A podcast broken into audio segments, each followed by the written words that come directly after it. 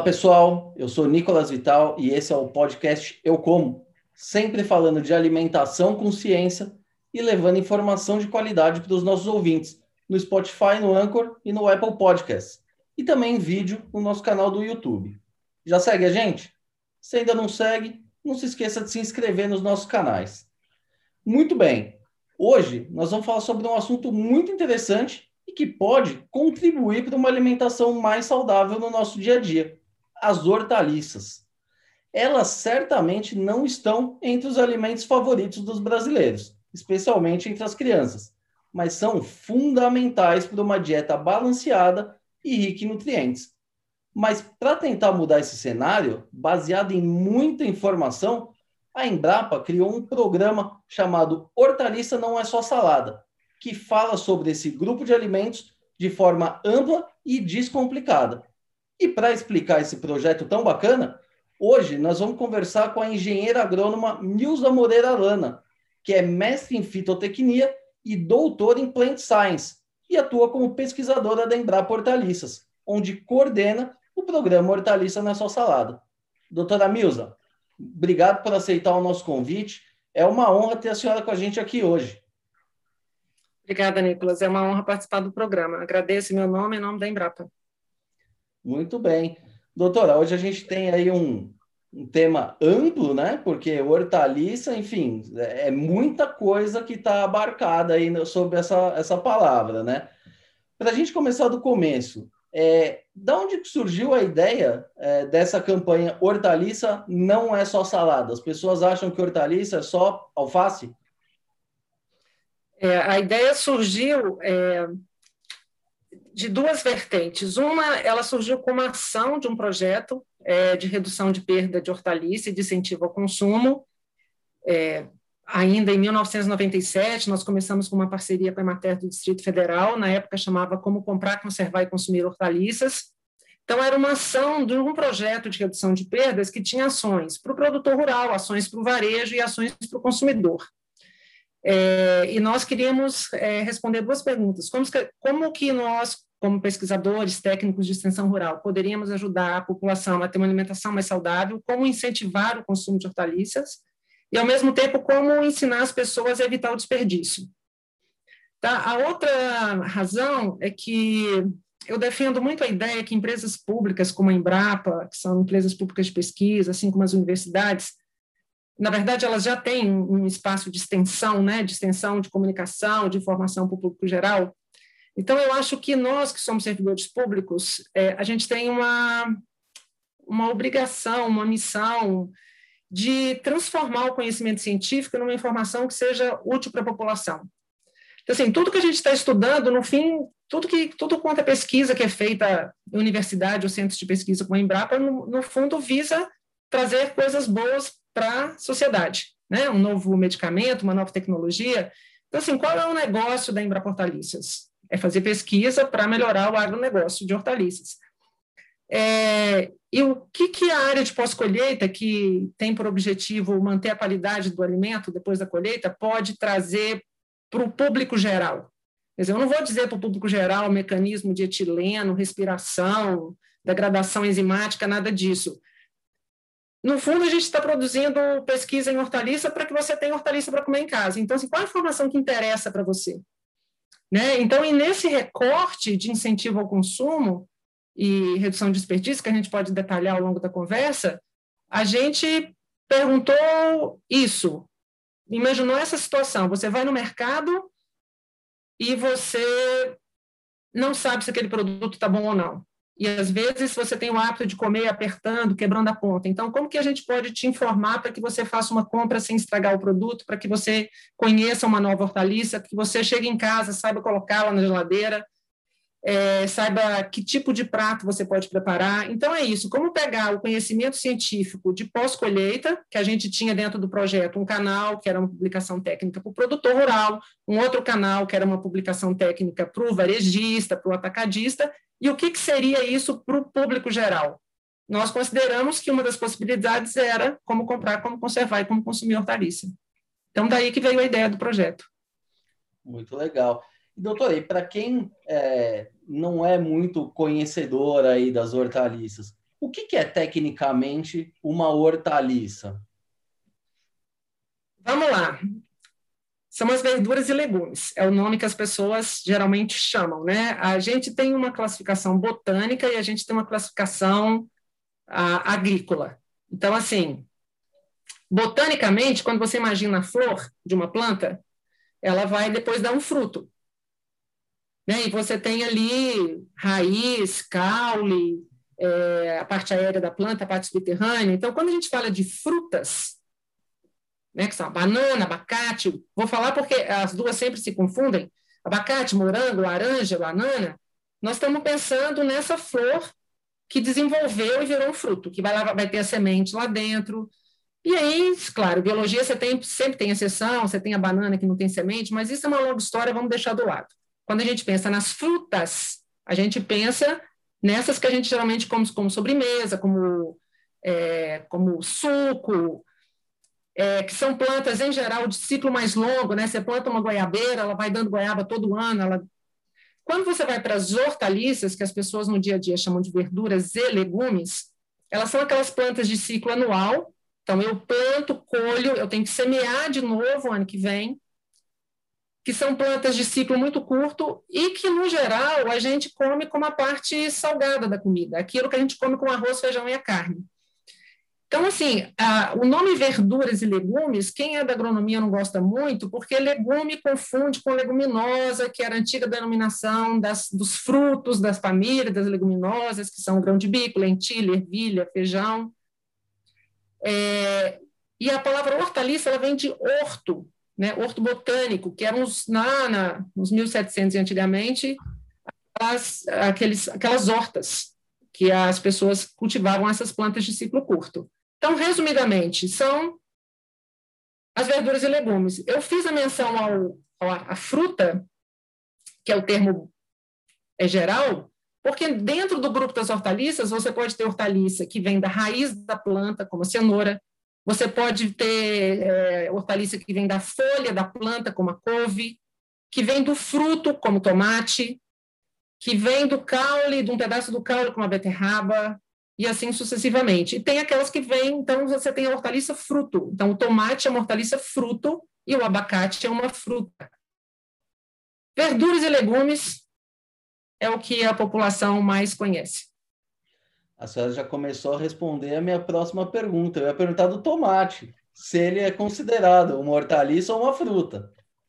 Ela, ele é uma hortaliça fruto. Quando eu uso a palavra fruta no feminino, eu estou me referindo ao uso culinário e ao tipo de produção agrícola. Né? Plantas perenes que eu uso como sobremesa, suco, prioritariamente. Né? Eu posso muito bem usar um abacate na salada. E quando eu uso a palavra fruto, eu estou me referindo à parte botânica da qual a parte da planta da qual aquela hortaliça se origina. Então você vai ver que é, então o tomate, ele é uma hortaliça, porque ele é uma planta de ciclo anual, de ciclo rápido. Ele é uma hortaliça fruto, porque ele é proveniente do fruto da planta que se desenvolveu após a fecundação da flor. A cenoura vai ser uma hortaliça raiz, a couve vai ser uma hortaliça folha. E quando você vai lá para o grupo das frutas, você vai ter aquelas frutas que são frutos compostos, como o morango, que cada pedacinho daquele é um frutinho. Você vai ter a banana, que não tem semente, então ela se, ela se desenvolve por um outro processo, mas aí são as peculiaridades da botânica. Fruta, uso, fruto, termo botânico.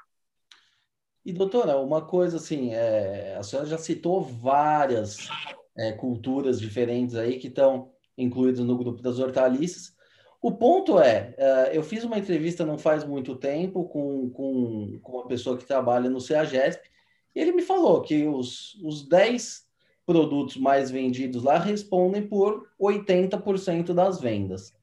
O consumo é, no Brasil, pelo menos, ele é limitado em poucas culturas? Como é que, que se dá isso? Nicolas, existem, se você for ver a oferta, ela é muito variada.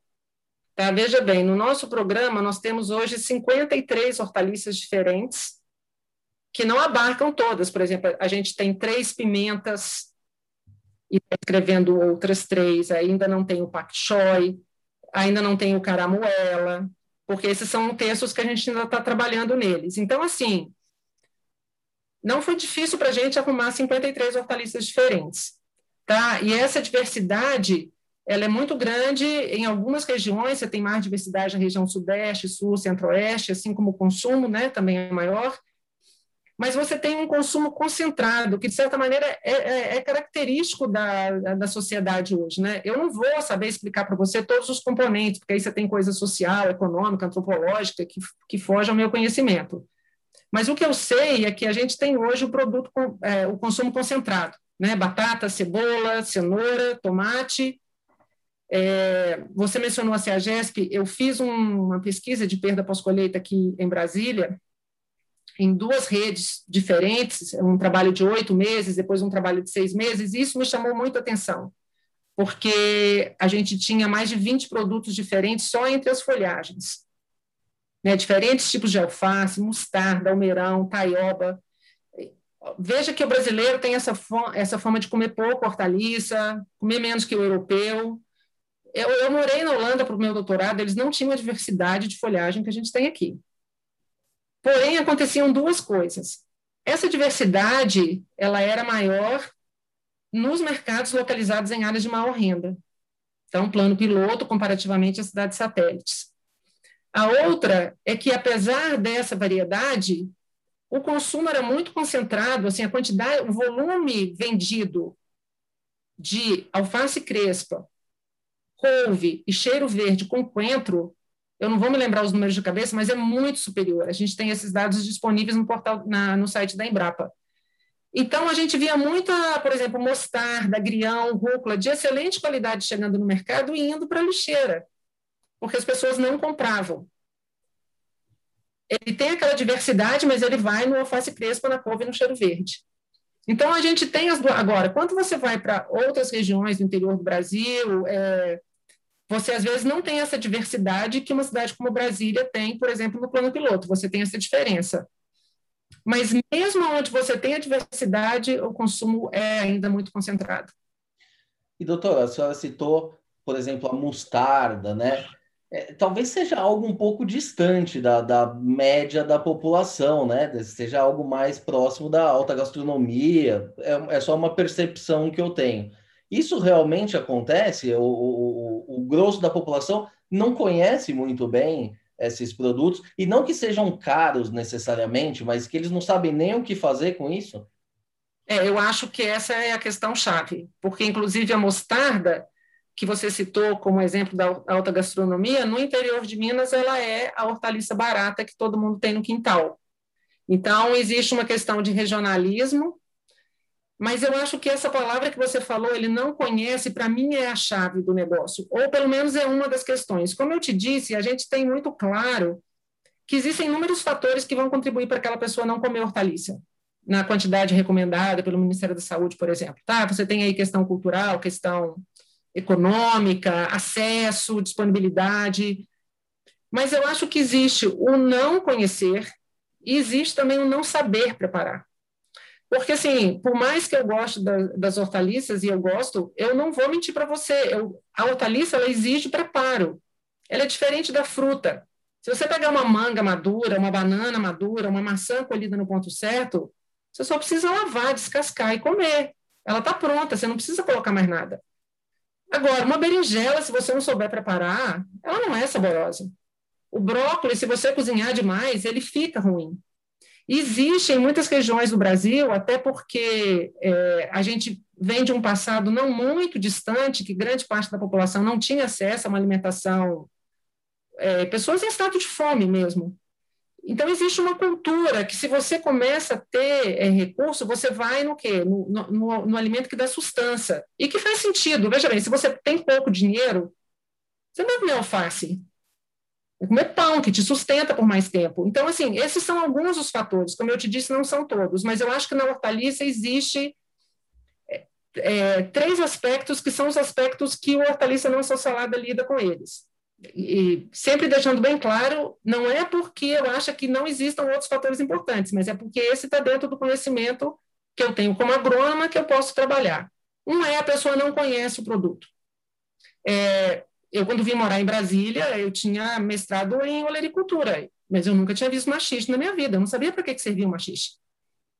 Então, se eu chegasse no mercado, eu não ia comprar, porque eu não sabia o que fazer com aquilo. Segundo, eu acho que, às vezes, as pessoas não sabem preparar. Cozinha demais, compra o produto já de má qualidade no mercado, chega em casa, não acondiciona bem, o produto perde qualidade, ele faz, está ruim, está ruim porque está ruim mesmo. É, ou ela só conhece uma forma de preparo. Você conhece cenoura para fazer a sopa de legumes. Você não gosta de sopa de legumes, você não gosta de cenoura. Tá? Então, eu acho que existe é, essa ideia que eu acho que está caindo muito por terra, que eu acho que é uma grande mudança no Brasil, aquela comida saudável é ruim, quem gosta de é, mata é coelho, se cenoura fosse bom, coelho não usava óculos, eu acho que isso tudo está caindo por terra. Se você hoje conversar com pessoas de diferentes classes sociais, de diferentes níveis de escolaridade, a maioria delas vai responder para você que elas sabem que alimentação saudável é importante para a saúde e que fruta e hortaliça faz parte de alimentação saudável. A questão é, tá, e o que, que eu faço com isso? Porque eu gasto tempo para ir no mercado comprar, eu, faço, eu gasto tempo para cozinhar, eu tenho que saber preparar. Então, eu acho que existe um misto. É, esses fatores são alguns dos fatores que eu acho que inibem o consumo. E, doutora, a senhora citou um negócio interessante também, que é a questão do desperdício, né? Você falou que fez até uma, uma pesquisa, um levantamento, e esse é um grande problema, né? Não, não só com as hortaliças, mas também com as frutas. As pessoas, elas não vão todo dia no supermercado, elas compram, e, e muita coisa estraga mesmo, né? É, com, vocês têm algum trabalho nessa linha para evitar desperdício? Pode congelar? Você prepara antes? Me fala um pouquinho desse contexto do desperdício, realmente não é só na minha casa, se é na casa de todo mundo mesmo Sim. que estraga, e o que pode ser feito para evitar esse problema? É, sim, isso é uma área de pesquisa importante na Embrapa Hortaliças, eu trabalho com, é, com esse assunto.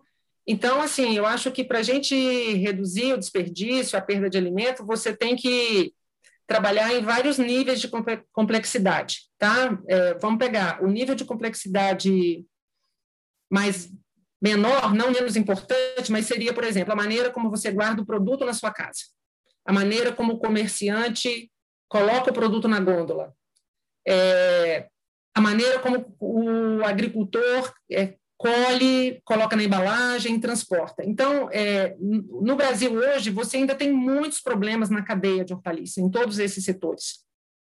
Sabe, nós ainda temos uma parte importante do setor é, produtivo que colhe hortaliça é, de maneira que acaba estragando o produto, reduzindo a vida útil. Então, assim, a hortaliça ela tem que ser colhida e transportada imediatamente para um lugar fresco, ela não pode ser, ela não pode ficar ao sol, ela tem que ser manuseada como se fosse ovo, porque qualquer qualquer machucadinho que na hora que o cara machuca ele não vê, quando chega no mercado é aquele, aquela coisa preta que você acha que está podre, e às vezes nem está podre, ela está escura, tipo uma canelada que você levou na perna, né? Então é, eu tenho um sistema de logística ainda muito precário, demora, o produto demora para chegar no mercado. Então, assim, eu, é, eu até saltei. Então, eu tenho aqueles problemas que são pontuais, eu tenho aqueles problemas que são mais. É, que você, como cidadão, não consegue resolver, por exemplo, o problema da logística, né, o problema da capacitação do agricultor, o problema da capacitação do técnico que dá assistência para esse produtor, para ele ter esse olhar de pós-colheita. É, o próprio varejo, né, como que ele condiciona o produto, como que ele recebe, como que ele armazena. Então, assim, nós temos aí é, esses fatores que são mais macro, ele limita a sua ação como cidadão. Porque como esses fatores fazem com que o produto já chegue no mercado com parte da qualidade comprometida, ele vai limitar o tanto que você pode fazer. Então, por mais cuidado que você tenha, é, ele já não vai durar tanto porque ele já chegou ali comprometido. E aí é importante a gente é, destacar que no Brasil nós temos duas perdas. Nós temos a perda quantitativa, que é aquele alimento que vai para o lixo, que você perde, e você tem a perda de qualidade, então, aquela berinjela que colheu duas horas da tarde, ficou lá uma hora esperando o caminhão, que o cara virou na caixa, chegou na Ceasa e virou em outra caixa, ela já chega com você com valor nutricional, dependendo do nutriente um pouco mais baixo, ela já chega com sabor comprometido, já não é tão saborosa, a textura não é tão boa. E claro que isso vai ter impacto em você voltar a comprar berinjela ou não. Então, assim, tanto para reduzir o desperdício como para aumentar o consumo da hortaliça pelo brasileiro, nós temos que agir em vários níveis. Nós temos que agir ao nível de conscientização do consumidor, de informação, e nós temos que agir em termos de é, modernização da cadeia, de modo que esse produto seja colhido adequadamente, chegue o mais rápido possível ao mercado, o mais rápido possível à sua casa. Na sua casa, é isso que o hortaliça na sua salada traz. Que ele traz para essas 53 hortaliças a informação de como que você avalia a qualidade do produto no mercado para saber se aquele produto está bom ou não, sem precisar quebrar a ponta do quiabo, enfiar a unha no, no tomate bater né, a batata. Então, ele vai te dar indicações para você fazer uma avaliação visual Tá? Então, a abobrinha, se ela já perdeu o brilho, é porque ela já está mais velha. A ervilha, quando ela está no ponto ótimo, aquela folhinha que tem ali perto do cabinho, ela está verdinha. É, qual o produto que o ponto de maturação é muito importante para definir a qualidade. E depois vai é, informar para você com dicas bem práticas, assim, ok, você comprou a abobrinha, chega em casa, não vai usar hoje, como é que você acondiciona? Pode para geladeira? Pode congelar? Se congelar, congela como? Tudo isso tem no site. Tudo isso tem no site. E, doutora, uma coisa que, que eu achei muito interessante é. Você falou que se você pega um fruto e eventualmente amassa ele, ele pode perder nutriente, inclusive?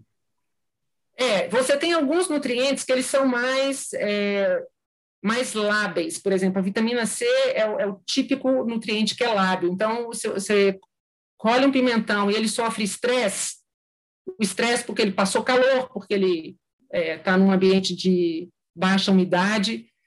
Esses são produtos que são consumidos pela planta. Existem alguns compostos que eles são mais estáveis, por exemplo, a provitamina A, os carotenoides da cenoura. Né? Você vê que a cenoura ela murcha, ela continua alaranjada. O tomate que tem licopeno, ele começa a apodrecer ele continua vermelho. Então, esses são compostos mais estáveis. Eu tenho a vitamina C, que é o composto mais lábil. Existem hoje estudos que é, nem são da minha área de atuação, mas assim, você tem vários compostos secundários na planta que não são nutrientes, que também são importantes para a manutenção da saúde.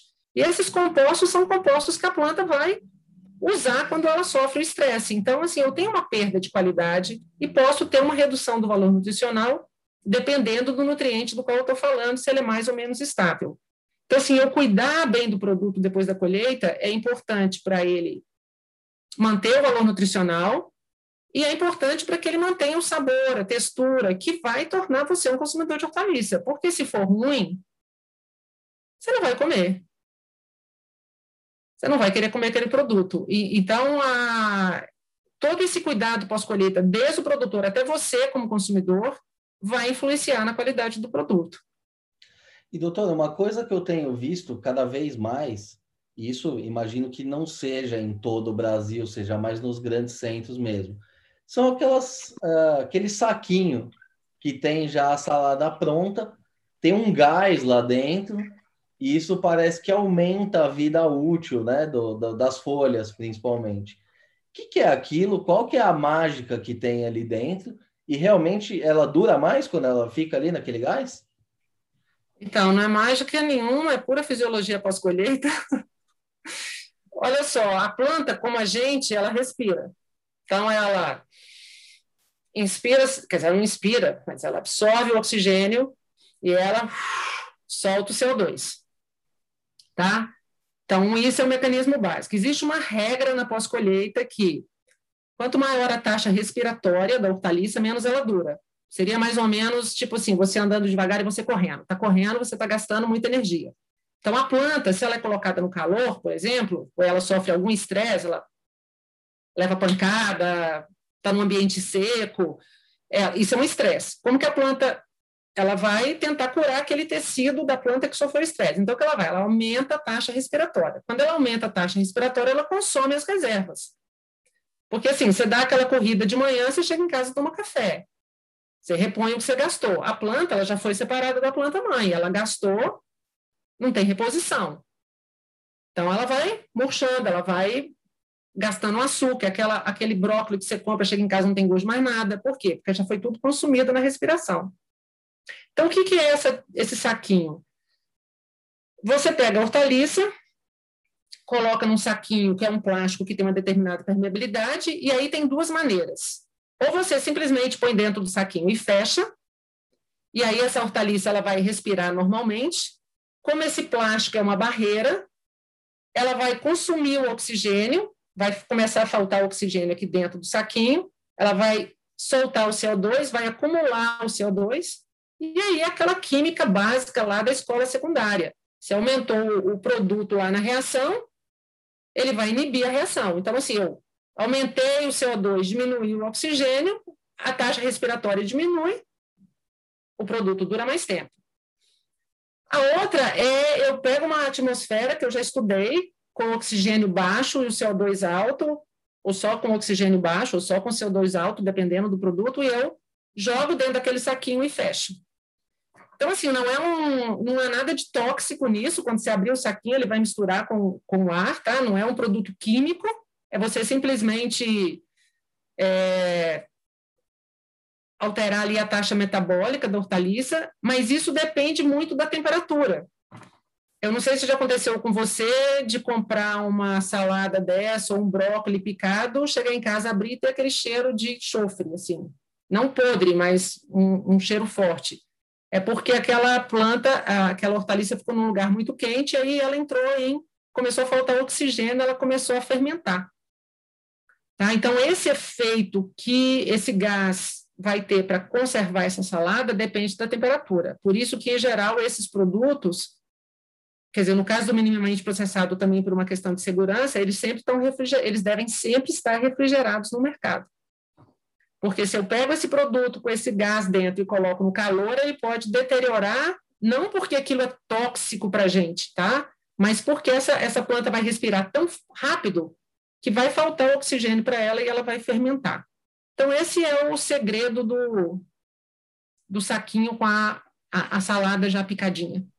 E ainda na, no, no tema do, do, da salada do saquinho, outra coisa que eu acho interessante é que no saquinho vários têm um mix de folhas ali, né? Então Sim. eu mesmo acabo consumindo produtos que eu nunca compraria, mas como tá ali no mix, é, radíquio, por exemplo, é um que eu nem Sim. sabia o que, que era, mas estava junto no saquinho que eu comprei, e é gostoso. Então, é, esse tipo de, de, de tecnologia, vai, de, de é, é uma tecnologia uma mesmo. forma de oferecer para o consumidor. Isso tem ajudado também a desenvolver outras culturas menores, para que elas entrem no rastro de outros mais famosos, aí, vamos dizer assim? É, eu não tenho dados para te falar isso, mas eu acredito que sim, porque é, existem duas coisas. Primeiro, no exemplo que você deu, talvez se você não tivesse comprado salada pronta, você nunca saberia que você poderia gostar do radite, porque você ia ver lá e não ia comprar. Segundo, imagina se você mora sozinho ou tem uma família pequena, o que é você comprar todos os ingredientes para fazer uma salada que tenha cinco folhagens diferentes, mais um tomate cereja, mais uma cenoura. Você vai ter que comprar um pé de alface lisa, um pé de radiche, um pé de alface crespa, um pé de rúcula. Então, realmente, você tem um produto pronto, ele permite que você tenha uma alimentação saudável super rápida, mais rápida do que é, assar uma pizza congelada, é, mais fresca, que você pode chegar em casa e fazer o seu molho preferido. Então, com certeza, ele abre espaço para o agricultor ter outras culturas e para você ter uma alimentação diversificada. Legal. E, Muito importante. E, doutora, o programa é, Hortaliça Não É Só Salada, na verdade, é um guarda-chuva e ele tem outros subprogramas ali dentro, né? Eu entrei no site lá, recomendo quem está ouvindo aqui entrar lá também, porque tem muita coisa interessante e não tem nada de agronomês, é bem focado no consumidor mesmo, né? Sim. E alguns que me chamaram a atenção, hortaliça e dinheiro não se jogam fora, eu acho que a gente já conversou disso, essa questão do desperdício, né? Mas tem outros também interessantes, né? Quem quer saúde vai à feira, hortaliça combina com todas as refeições, me fala um pouquinho também desse subprograma. Vocês estão querendo é, fazer um, um choque mesmo ali no, no consumidor para que ele tenha o máximo de informação possível. É, a minha ambição é ter o consumidor de hortaliça tipo sommelier de vinho. Ele sabe que vinho combina com o quê, qual o terroir de cada vinho, É, é isso mesmo, é uma a primeira sessão do livro é essa do, do site, né? E porque também tem livro, a gente é esse como comprar, conservar e consumir, né? Que tem o então como consumir a, a, a gente dá os tipos de prato que você pode fazer e tem as receitas. E essas receitas sempre são receitas muito simples, com ingredientes que você acha em qualquer mercado. Se a Embrapa, a Embrapa não vai, é, nem tem gente para entrar em alta gastronomia. Isso tem muita gente que faz muito melhor que a Embrapa. A nossa ideia é, eu vou te dar duas historinhas que eu acho que são muito ilustrativas do que é o nosso objetivo com como comprar, como conservar e como consumir essas receitas. É, uma pessoa bem jovem da minha família, tipo 18, 20 anos, que chegou para mim e falou assim: Nossa, eu, eu vi lá o material de tomate, não sabia que dava para fazer tanta coisa com tomate. Para mim, tomate é salada com alface e molho de macarrão. Porque ela tem receita de geleia, tem receita de farofa. Então, assim, uma pessoa de uma cidade urbana de uma cidade, claro que é urbana, de uma, de uma cidade com mercado e tudo que não sabia. A outra foi, é, a gente tem um folder que é, que é o do Hortaliça Combina com Todas as Refeições que eu vou falar, que é uma receita de frango assado com batata doce. E esses folders passam pela jornalista para ela corrigir o português. E aí ela chegou para mim lembrar e falou, ó, eu fiz a receita, eu adorei. Já tem três fins de semana agora que eu faço frango com batata doce. Ok, ela fez a receita. Passou um dia, ela, ela entrou no, no, ônibus da Embrapa e falou para mim: aqui, eu, eu fiquei pensando, porque eu gosto muito de peixe. Se dá para fazer frango com batata doce, dá para fazer o peixe. Aí eu assei o peixe com batata doce, eu adorei. Quando foi daí um tempo, ela chegou para mim e falou assim: Eu tinha abobrinha lá em casa, eu adoro abobrinha. Eu fiz o peixe assado com abobrinha. Falei, nossa, você vai ser agora a garota modelo do programa, porque é essa a nossa ideia, que você descubra que você pode, quais tipos de prato você possa fazer com aquela hortaliça. Depois você mesmo vai criando os seus pratos. De repente você vai então para um site de um chefe de cozinha e vai fazer um prato mais elaborado, mas é quebrar essa, é, mostrar para você a versatilidade, né? E aí o, a sessão hortaliça combina com todas as refeições foi uma sessão pensando na seguinte situação: você não tem o hábito de comer hortaliça, seja por que razão for, médico, filosofia, ouviu a entrevista da Embrapa e se, se, se convenceu, mas, tipo, começar por salada é muito para você. Então, a gente pegou é, vários pratos que são comuns da dieta do brasileiro: arroz, feijão, bolo, macarrão, torta, suco, e fez essa receita com hortaliça. Então, assim, você cozinha o arroz com a batata doce, você faz a carne moída com vagem e cogumelo, você faz a torta é, que a massa é de inhame, o recheio é de espinafre, e assim sucessivamente. Então, assim, receitas para você fazer numa panela. E pensando em famílias, em pessoas é, que ou, ou, moram sozinhas, ou têm famílias, mas que os, os, pais trabalham fora, às vezes tem uma ajudante em casa, mas tipo assim, você trabalha, tem trânsito, como é que você coordena é, tarefa de escola, trabalho, supermercado e alimentação saudável? Você tem que ter maneiras de fazer aquilo rápido, né? E de maneiras que você não tenha que radicalmente mudar seu paladar, mas introduzindo a hortaliça aos poucos e descobrindo. O, no caso do, do hortaliça é, e dinheiro não se joga fora, a gente tem hoje dois textos, um específico sobre geladeira e um específico sobre congelador, que para você ter a durabilidade maior do, da hortaliça em casa, você tem que saber acondicionar esse produto na geladeira. Então, a gente diz qual produto você lava, qual não lava, antes de, de colocar na geladeira, é, como que você deve acondicionar o produto. No caso do congelador, qual que você tem que fazer branqueamento antes ou não, quais, quais produtos podem ser congelados, qual quais não podem. E a gente vai ter daqui a pouco, porque nós estamos trabalhando junto com um, um analista do Ministério do Meio Ambiente, textos sobre o aproveitamento do resíduo sólido gerado, a compostagem, o impacto que tem a perda de alimentos. E aí, a sessão melhor de cada hortaliça, eu acho que é a mais ambiciosa de todas, que é aquela que eu te falei, que é a nossa ambição de tornar o cidadão brasileiro sommelier das hortaliças. Então, lá a gente traz informação sobre o que é hortaliça hidropônica, o que é hortaliça orgânica, como é que você faz a sanitização, o que é uma hortaliça certificada, para que o consumidor possa fazer uma escolha mais consciente daquilo que ele espera do, do produto, né? E também para valorizar o trabalho do produtor rural, Nicolas, porque às vezes você tem um produtor que investe numa certificação de qualidade, numa produção integrada, e ele tem lá o produto com selo e o consumidor final não reconhece aquilo, não sabe que aquele produto tem uma garantia extra de qualidade. Então, essa é a, a ideia do, do. Esses são os temas que a gente abarca na, na, no programa inteiro. E a senhora falou aí de branqueamento, é, o que, que pode lavar, o que, que não pode lavar antes de congelar. O que, que muda nessa história toda? Então, você pega um morango. Não, depende. Porque, por exemplo, o que acontece? Se você pegar um morango, por exemplo, chegar em casa e lavar para colocar na geladeira, ele é extremamente sensível. Você vai machucar e você vai estragar o produto. Então, esses produtos que são muito sensíveis, você deve guardar em geladeira, devidamente acondicionada, e, e lavar antes de consumir. Se você quiser lavar a berinjela, principalmente agora em tempos de Covid, né, que a gente higieniza tudo, mas, por exemplo, então você vai lavar, quer lavar a berinjela, quer lavar o chuchu, ok, você lava, mas antes de colocar em geladeira, se seca com um pano limpo ou com um papel, porque senão aquela água livre por cima vai favorecer o apodrecimento.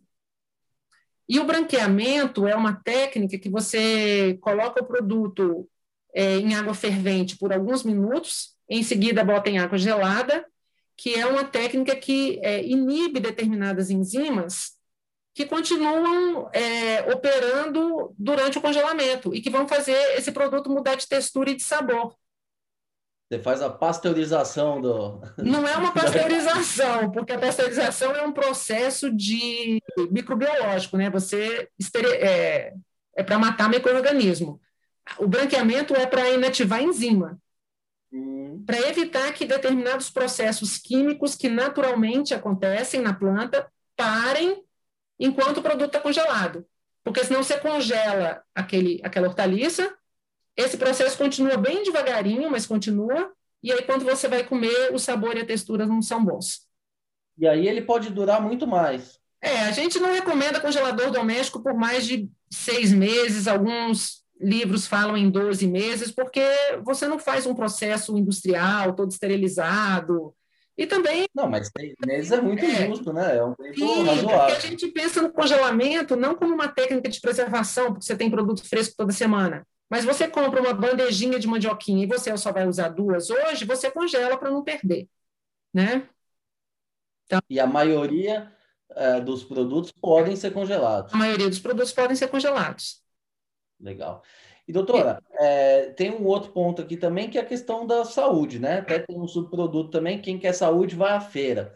Como é que é essa questão da, da dos nutrientes, né? Como eu, eu disse no começo, é, as hortaliças, elas não são é, o, os alimentos favoritos da, das pessoas, né? Que nem fala, não, hoje eu quero comer uma feijoada. Não, hoje eu quero comer uma abóbora. É, isso é uma correção. Não é o alimento favorito de todas as pessoas. Para é. algumas pessoas é o alimento é, favorito. É, da, da, da maioria, vamos dizer assim. É. Não dá para generalizar nunca. Né? Mas, no fim das contas, a gente sabe que é o grupo mais importante, né, em termos de nutrientes, talvez junto com as frutas. É, me fala um pouquinho desse Quem Quer Saúde Vai à Feira e quais são, de fato, os benefícios que só podem ser encontrados no, no, nas hortaliças. É, sim, Nicolas, é, antes de falar dos nutrientes, assim, é, sem brincadeira, conversa séria, eu acho que muito do não gostar de hortaliça vem de não saber preparar. Eu concordo que vai ter uma hortaliça que provavelmente você nunca vai gostar. Então, você pode não gostar de rabanete, não importa como ele vem. Agora, uma pessoa que ela não gosta de nenhuma hortaliça, é, eu acho que ela não está sabendo preparar o alimento, não está comprando produtos de boa qualidade, porque assim a, a, o grupo é tão imenso, a versatilidade é tão grande, você pode preparar tantos tipos de prato que se falar assim a pessoa não gosta de nada é muito difícil. Então os nutrientes no, no nosso grupo é, na, na, Embrapa nós não temos nem médicos nem nutricionistas, né? Então o site o que ele faz ele reproduz as recomendações que são as recomendações oficiais do Ministério da Saúde. Tá? Então, o que eu vou falar para você não é pesquisa da Embrapa, nem é pesquisa minha, é o consenso que existe hoje na, naquilo que são as recomendações feitas pelas sociedades médicas, tipo Sociedade Brasileira de Reumatologia, de Diabetes, de Cardiologia, principalmente o Guia Alimentar do Ministério da Saúde e as publicações da Organização Mundial de Saúde. Então, qual é o conhecimento que se tem hoje? O conhecimento é, que se tem hoje é que a alimentação saudável é um dos importantes componentes para a manutenção da saúde, tá?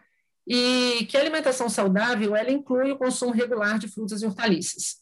Então, as frutas e hortaliças, elas são importantes na dieta, em primeiro lugar, porque elas são as principais fontes de vitaminas, de fibras, de sais minerais é, na dieta, né? mas elas não são mais importantes que outros grupos alimentares. Então, assim, uma alimentação saudável, ela vai incluir outros grupos de alimento. Mas elas também são importantes porque elas trazem outros compostos que a ciência tem descoberto cada dia mais que fazem parte da manutenção da saúde, que não é a vitamina, o sal mineral, mas que tem importante, importância. Então, quando você faz pesquisas assim, em que você pega uma determinada população de um país ou de uma região e compara com a dieta daquela população, Geralmente há uma correlação muito grande entre o maior consumo de frutas e hortaliças e uma menor incidência de doenças crônico-degenerativas, não transmissíveis. A pressão alta, o diabetes, a obesidade, a constipação intestinal, a, alguns tipos de câncer. É, então, e uma menor taxa de mortalidade geral. Eu posso estar trocando o nome correto, os médicos que me perdoem, mas assim, você tem, é, quando você pega todas as causas de mortalidade, né? Então, é um efeito bastante é, consistente de que uma alimentação mais saudável você tem menos mortes por várias causas. Né? Então, e o que, que as pessoas precisam saber no dia a dia? Isso é uma coisa muito bacana do guia alimentar. Quando você tem algum problema de saúde ou alguma limitação, é, restrição alimentar, você precisa procurar um profissional de saúde para te orientar, um médico, um nutricionista que vai te passar uma dieta. Se você não tem uma restrição alimentar ou não está doente, você não precisa de um computador e uma tabela química andando ao seu lado o tempo todo para você calcular quantas calorias, quantas gramas de vitamina A, quantas gramas de proteínas você está comendo. Se você tiver uma dieta diversificada, você tem lá os cereais, a proteína animal, a proteína vegetal, que são os feijões, sojas, lentilhas, grão de bico, frutas e hortaliças regularmente, você vai estar tá suprido dos nutrientes que você precisa. Então, a, a, sua preocupação, vamos dizer assim, entre aspas, que eu não gosto muito dessa palavra, não é se preocupar em ah, eu vou comprar o tomate porque o tomate tem licopeno, porque o licopeno atua no câncer de próstata. Ah, eu vou comer brócolis porque o brócolis protege contra o câncer de pulmão. Porque você precisa de uma saúde geral. Você e, não sabe qual é o problema que você vai ter, né? É bom você se... Você garante tudo. Exatamente. Então, é, resumidamente é isso, um efeito muito grande nessas doenças crônicas não transmissíveis, isso é um efeito bem claro, um efeito muito grande na mortalidade de causas, é, é, várias causas agrupadas, e o fornecimento das principais vitaminas, sais minerais e, e as fibras solúveis. E aí você entra com os outros grupos para completar isso aí. E a outra razão é porque a sua dieta fica muito mais saborosa se você colocar hortaliça nela ela é muito mais diversificada, muito mais gostosa do que se ficar ali todo dia no arroz, feijão, macarrão, arroz, feijão, macarrão e carne. É isso aí, a gente precisa variar realmente. Doutor, essa conversa aqui está muito legal, mas infelizmente o nosso tempo já está chegando ao fim. Queria agradecer mais uma vez a tua participação aqui. Foi uma verdadeira aula para mim aqui, tenho certeza também para os nossos ouvintes. Espero que ajude a mudar os hábitos alimentares aí do, do pessoal, né? Que eu digo por mim, é um pouco limitado e eu vou com certeza me informar melhor aí no site de vocês. Parabéns pelo trabalho e obrigado mais uma vez. Obrigada, Nicolas. Nós agradecemos, agradeço meu nome, em nome da Embrapa. Convido o pessoal que está te ouvindo para conhecer o site. Nós temos lá livros com receitas que podem ser baixados gratuitamente, tem folhetos para o pessoal do varejo que quiser reproduzir e, e distribuir nas lojas. A gente tem também lá um selo que o produtor rural ou varejista pode baixar, colocar na embalagem, na gôndola, gratuitamente, não precisa assinar contrato com a Embrapa nem nada. É um selinho que traz a logo do site, né, que a, o consumidor pode chegar lá com o celular, é, e através do QR Code ele acessar o site. Tudo gratuito, disponível para quem quiser acessar. Isso aí, muito legal. Ah, muito obrigada. E para quem tiver interesse, é só botar no Google aí. Embrapa, hortaliça não é só salada. Então, doutora, obrigado mais uma vez pela atenção. Obrigada, Nicolas. Tchau. Muito bem, pessoal. Essa edição do podcast Eu Como vai ficando por aqui. Se gostou da entrevista, não se esqueça de seguir os nossos canais no YouTube, no Spotify ou na sua plataforma de streaming favorita. Aproveite e siga também no Facebook e no Instagram. Lembrando que esse podcast tem o patrocínio da Crop Life Brasil e volta com a sua programação normal na próxima sexta-feira. Por hoje é isso e até a próxima.